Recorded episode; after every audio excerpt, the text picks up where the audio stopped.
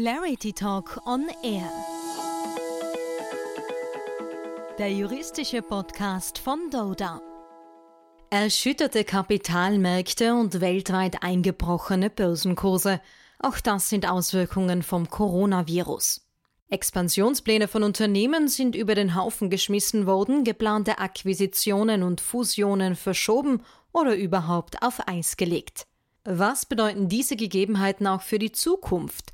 Darüber spreche ich heute mit Martin Brode, Leiter der Doda Praxisgruppe Private M&A. Hallo. Grüß Gott. Und Andreas Meyer, Leiter der Doda Praxisgruppen für Kapitalmarkt und Public M&A. Hallo. Hallo, grüß Gott. Schön, dass Sie sich beide Zeit nehmen konnten. Bevor wir uns auf die künftigen Herausforderungen fokussieren, noch eine Frage zu einer Transaktion, die während der Corona-Krise abgeschlossen wurde. Herr Mayer, Sie haben dabei die Emissionsbanken UBS und HSBC bei einer 1,6 Milliarden Euro Kapitalerhöhung des österreichischen Unternehmens AMS vertreten, nötig für die Übernahme des deutschen Unternehmens Osram. Ergaben sich hierdurch Corona-Besonderheiten bei einem vermutlich ohnehin schon sehr komplexen Deal? Bei der geplanten Übernahme von Osram durch AMS handelt es sich um eine der größten grenzüberschreitenden M&A-Transaktionen, die jemals in der österreichischen Geschichte durchgeführt worden sind. Und diese Transaktion war schon auf Grundlage der grenzüberschreitenden Aspekte sehr komplex. Also AMS ist ja ein österreichisches Unternehmen, dessen Aktien an der Züricher Börse notieren. Ostram, das Zielunternehmen, hat den Sitz in Deutschland und die Osram-Aktien notieren an der Frankfurter Wertpapierbörse. Zu dieser Komplexität kamen die Herausforderungen rund um Corona, so musste der Kapitalerhöhungsprospekt in den Risikofaktoren angepasst werden und mögliche Auswirkungen von Corona äh, auf die Emittenten mussten offengelegt werden. Dazu kam, dass es während der Laufzeit der Kapitalerhöhung zu einem deutlichen Fall des Börsekurses von AMS gekommen ist und dieser lag zeitweise unter dem Bezugspreis der Kapitalerhöhung. Also jeder nimmt da wohl seine Erfahrungen aus der Corona-Krise mit und ich möchte das eigentlich nicht missen. Und am Ende konnte die Transaktion ja auch erfolgreich abgeschlossen werden. Herr Brode, mehr als fünf Wochen Corona-Krise. Welche Auswirkungen hat das auf das Private MA-Geschäft? Also zunächst mal vom größeren Bild her muss man sagen, dass mit der Corona-Krise eine durch mehr als zehn Jahre andauernde Hochphase des M&A-Geschäftes international zu einem sehr plötzlichen Einbruch gekommen ist. Ähm, weltweit sind gegenüber 2019 39,1 Prozent weniger M&A-Aktivität festzustellen, in Amerika sogar fast 60 Prozent. Was wir aus österreichischer Sicht feststellen, ist, dass Transaktionen und Projekte, die vor der Krise angefangen wurden und sich in einem fortentwickelten Stadium befunden haben, die werden weitergeführt und so gut es halt geht zu einem Ende gebracht. Was das Neugeschäft betrifft, so ist es durchaus verhalten. Wir sehen vor allem bei jenen Transaktionen, die üblicherweise aus dem Ausland nach Österreich hereinkommen, doch eine starke Eindämmung und wir erwarten dass äh, erst in der zweiten Jahreshälfte wieder neue Bewegungen hereinkommen werden. In welcher Form werden diese neuen Bewegungen sein? Also zum einen werden Private Equity Spieler auch in Österreich noch viel, viel stärker auftreten.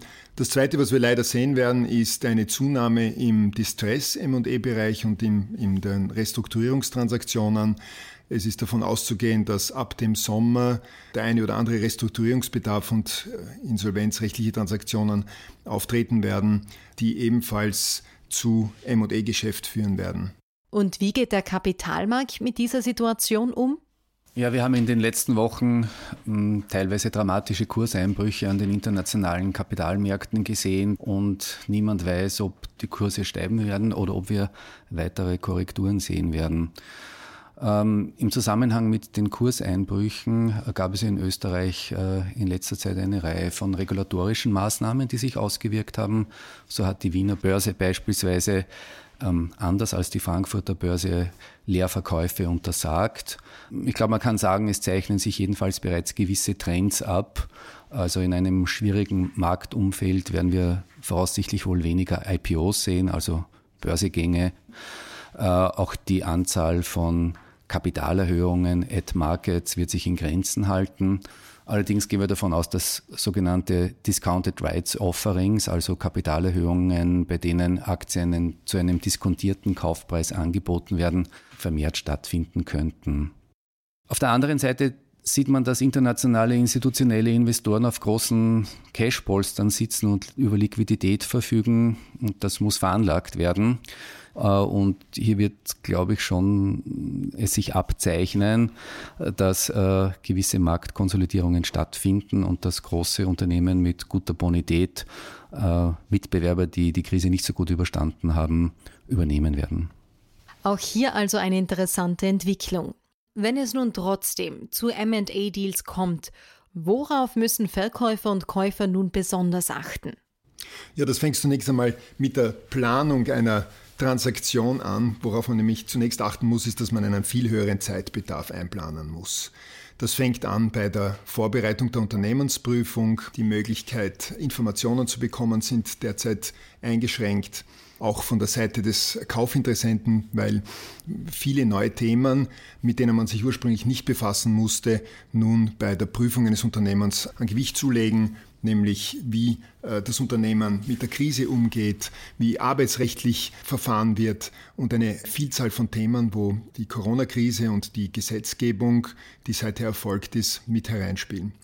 Zum Zweiten ist der Zeitbedarf für die Abwicklung einer Transaktion auch von Unwägbarkeiten in regulatorischen äh, Gesichtspunkten geprägt. Also, es wird länger dauern, um Bewilligungen zu bekommen, weil auch der Betrieb bei Behörden im Augenblick eingeschränkt ist.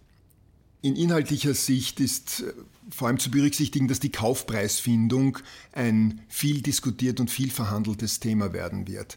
Dazu kommt noch, dass viele Länder Beschränkungen für den ausländischen Erwerb von Beteiligungen in Schlüsselindustrien und Schlüsselunternehmen vorsehen.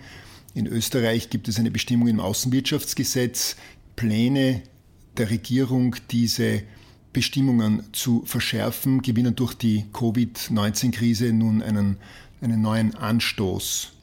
Das hat zur Folge, dass wichtige Bereiche oder wichtige Industrien, wie zum Beispiel Daseinsversorgungsunternehmen oder solche für Hightech, ein Genehmigungserfordernis haben werden für ausländische Beteiligungen über 10 Prozent.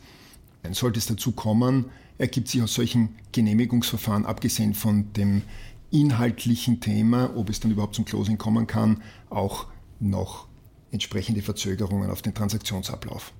Glauben Sie auch, dass es zu vermehrten Übernahmeangeboten von börsennotierten Unternehmen sowie Verstaatlichungen kommen wird? Ja, ich glaube, das wird schon stattfinden. Wir sind mit großem Interesse schon daran interessiert herauszufinden, ob diese Käufer eher Private Equity Unternehmen sein werden, die hier Chancen nützen, Unternehmen vielleicht zu günstigeren Bewertungen zu bekommen, als dies vor der Corona-Krise der Fall war oder ob strategische Käufer hier doch die Nase vorn haben werden und erfolgreich sein werden, wenn es darum geht, das eine oder andere Unternehmen zu übernehmen, das vielleicht zuvor ein Mitbewerber war. In dem ganzen Kontext von staatlichen Unterstützungen bei Unternehmen stellt sich natürlich auch die Frage, ob es hier äh, in Zukunft zu Verstaatlichungen kommen wird, also ob die öffentliche Hand hier vermehrt auch Unternehmen äh, unter die Arme greift, indem sie Kapitalerhöhungen von solchen Unternehmen zeichnet. Das ist, glaube ich, in Österreich noch zu früh, hier abschließend eine Meinung zu haben. In Deutschland sieht man bereits Tendenzen von Seiten der Regierung. Ich glaube, das ist auch eine gewisse äh, Conclusio, die man ziehen kann. Vor Corona war das Wort Privatisierung groß geschrieben. Äh, mit und nach Corona werden wir uns auch wieder mit dem Thema Verstaatlichung auseinandersetzen müssen. Viele Veränderungen, die das Virus also mit sich brachte und weiterhin mit sich bringen wird. Herr Brode, Herr Mayer, vielen Dank für die Zeit. Ja, danke vielmals, dass wir mit Ihnen über dieses Thema sprechen durften. Danke, dass Sie sich Zeit genommen haben. Immer wieder gerne.